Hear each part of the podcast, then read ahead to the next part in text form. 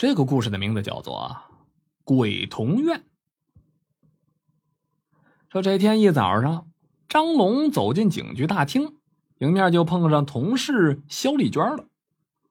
早啊，早啊，张龙。局长刚才到档案室找过你呢。肖丽娟说：“局长李大龙一早就到档案室去找过张龙，好像是有什么要紧的事儿。”张龙来到局长办公室，刚要敲门，就听见里边传来了争执的声音。哎，那大嗓门！张龙一听就知道是李大龙。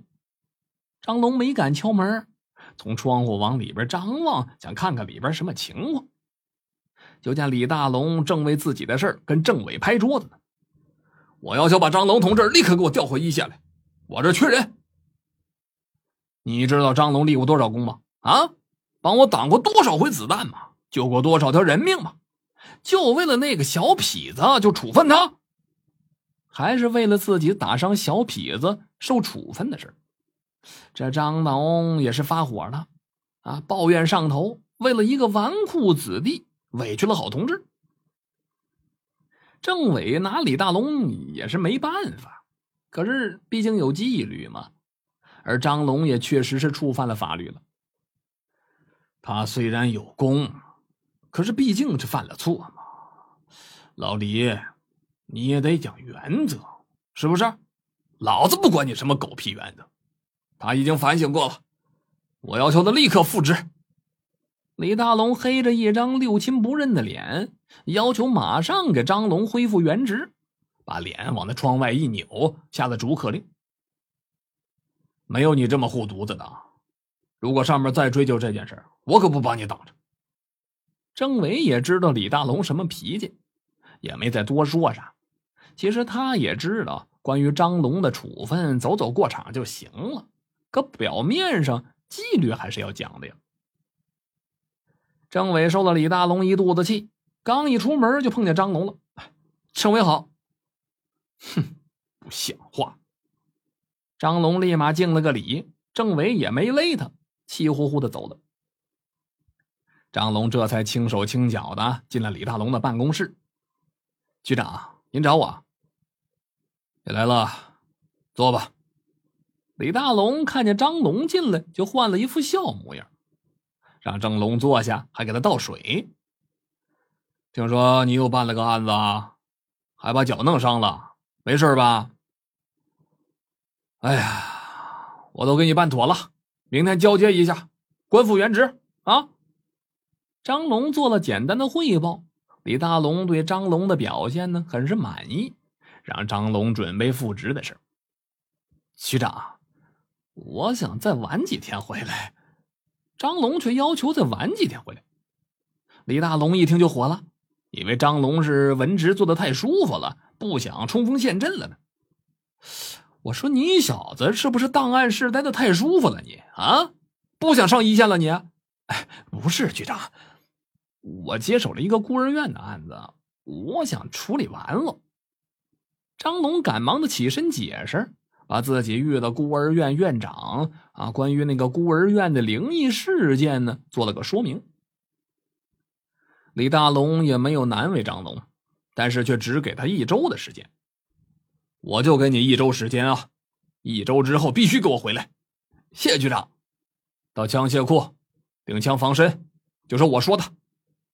张龙临出门，李大龙让他去领枪支防身。张龙谢过李大龙，就离开了局长办公室。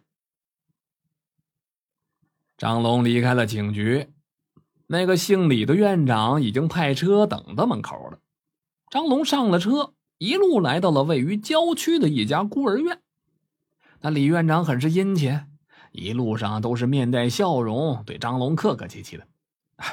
张龙，哎，张神探，哎，到了，到了，你慢着点啊！嘿嘿。车子驶进孤儿院，张龙下了车，打量起了眼前这孤儿院。据记载，那座大楼是德国人建的，以前是一个收容所，解放之后就改成了孤儿院。李院长在前面带路，领着张龙走进了大楼。张神探，请进，请进。从走廊对面走过来一些孩子。那些孩子穿着破旧的衣服，一个个是面黄肌瘦，看上去有些影响不良。院长好。见了李院长，不但不打招呼，还表现的很是害怕。张龙问起孤儿院的情况了。李院长，这些都是孤儿吗？啊，是啊，呃，有失去双亲的，有被遗弃的。我们这儿啊，属于是慈善性质的，呃，上边啊跟社会一起出资，保持运转。李院长说：“他们孤儿院是慈善性质的，资金呢全靠上边拨款和民间捐助。因为这孤儿太多，只能勉强的经营着。”张龙大致对这个孤儿院做了了解，他提出要到丢孩子的房间去看看。李院长把张龙带到那个房间，呃，就是这个房间了。张龙推门而入。一股古怪的味道便传了过来。那是一个不大的房间，也没什么摆设，只有几张床、一个桌子和一个柜子。张龙开始在那屋子里边寻找线索吧。那些床铺都很破旧，床上还有残破的娃娃，看起来呀，让人心里边很是不舒服。张龙对床铺、书桌、衣柜等等都做了检查，并没有发现什么问题。李院长说：“当初报警的时候，警察对着屋子里边每一个角落也都检查过，也是没什么发现。因为查房的工作人员都是晚上见的鬼，所以张龙就提出说要在这个房间里边住上一个晚上。李院长也没反对。”反正也是空着一张床，张龙如果能够找出什么问题啊，也好消除了这个不良影响和这个传闻嘛。等天黑下来的时候，孩子们都回了宿舍了。张龙是第一次跟几个孩子单独相处，还显得有些不大适应。更让他无所适从的是，对面有一个小男孩，就坐在床边，直勾勾的看着他。那几个孩子都有些营养不良的感觉，啊，脸色蜡黄，看得张龙有些不自在。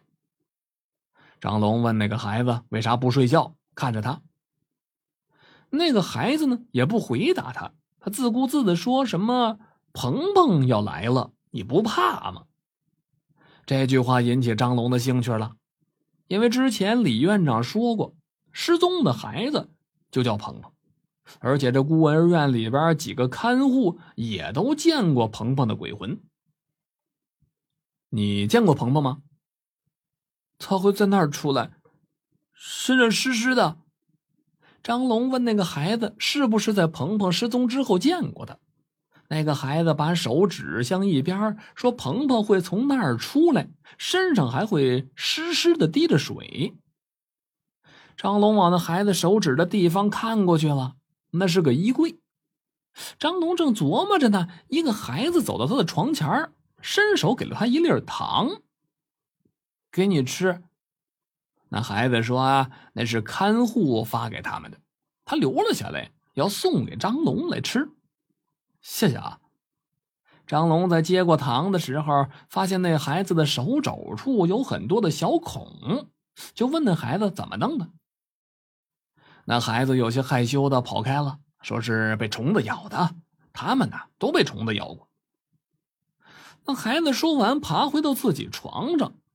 张龙看了看手里的糖豆，把它放到嘴里边啊，还挺甜的。孩子们都睡下了，可是张龙躺在床上呢，啊，翻来覆去。后来不知不觉的也睡着了，睡到迷迷糊糊的时候啊。张龙睁开眼睛，往屋子里边一看，不由得大吃一惊。屋子里边只剩下他一个了，其他的孩子不知去向。张龙快速的从床上起来，他只感觉是一阵头晕。他第一反应就是去检查门栓，可是那门栓还是插着的。那也就是说，孩子们并没有离开这房间呢。张龙是满心疑惑。突然，从他的身后传来了滴答滴答的声音，让张龙有些脊背直发寒。张龙猛地转过头去，就看见黑暗当中站着一个孩子，而那个孩子绝对不是活人呐！他周身发白，像是在水里边泡了很久一样，有水一样的液体从他的身上不断的往下滴落。张龙并没有感觉害怕，他向前迈了几步，问那个孩子：“你是鹏鹏？”那个孩子没有回答张龙，而是一转身就跑开了。哎，你等等！他跑到那个柜子边上，拉开柜子，钻进那个柜门里去了。可是等张龙再去打开那个柜门，就发现，这也就是前后脚的事儿。那柜子里边什么都没有了。张龙很快就意识到了，那个柜子是有夹层或者是暗门的。他急于找到那孩子，猛地一脚踹向那柜子后边的挡板果不其然，在踹破的挡板后边露出了一个黑黝黝的洞口。张龙俯身就钻进去了。这里边向下延伸，有台阶张龙小心的拾阶而下，他来到了一间密室，里边有灯光透出来。张龙小心的从腰间掏出了手枪。他轻手轻脚的来到密室的那个转角的地方，探着头向里边张望。这一看，让张龙愤怒到了极点。就见那密室里有几张床铺，每张床铺上边都躺着一个孩子，在他们的手肘处都插着针管在他们身旁的架子上有一台机器正在抽他们的血。警察，不许动！张龙暴喝了一声，就冲过去了。他拿枪指着那个穿白大褂的女人。那个女人先是一惊，随即掏出了手枪来，转过身就朝张龙开了一枪。张龙眼疾手快，躲过了这一下。然后他向下卧倒，同时在空中也是连开了三枪。这三枪全都打在对方的身上了。张龙走到近前去查看。竟然是自己刚进孤儿院时遇到的那个看护。张龙拔掉几个孩子手上的针管，并检查了他们没有生命危险。在密室的一角还有一道铁门，为了确认那是看护还有同伙有没有什么遗漏的孩子什么的，张龙踹开了那道铁门。而屋子里的东西让张龙又是头皮一紧。屋子里面有一个池子，池子里泡着一个孩子的尸体，正是鹏鹏的尸体，看上去已经死了很久了。张龙把鹏鹏的尸体一并带出了密室，他知道，如果没有鹏鹏的指引，自己没那么容易找到密室救出孩子们的。张龙通知了李院长，把孩子们都送到医院去做检查。经过对死去看护的身份调查，得知他以看护的身份做掩护，每隔一段时间就用药糖把孩子们迷倒，然后抽血贩卖。张神探，真是多亏了你了，你要不然呢，还不知道有多少孩子遇难呢。孩子们没事就行了。以后一定要对工作人员做好调查。失踪的鹏鹏就是失血性休克而死，被他泡在了池子里了，打算当成标本给卖掉。好在被张龙识破了，也好在那些个孩子都没有生命危险。张龙辞别了李院长，走出病房，走廊里已经有人等着他了，正是李大龙。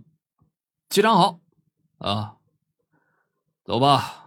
刚接了一起下水道失踪案，李大龙说是刚接到了一起下水道失踪案，让张龙马上归队参与破案。好了，这就是鬼童院的故事。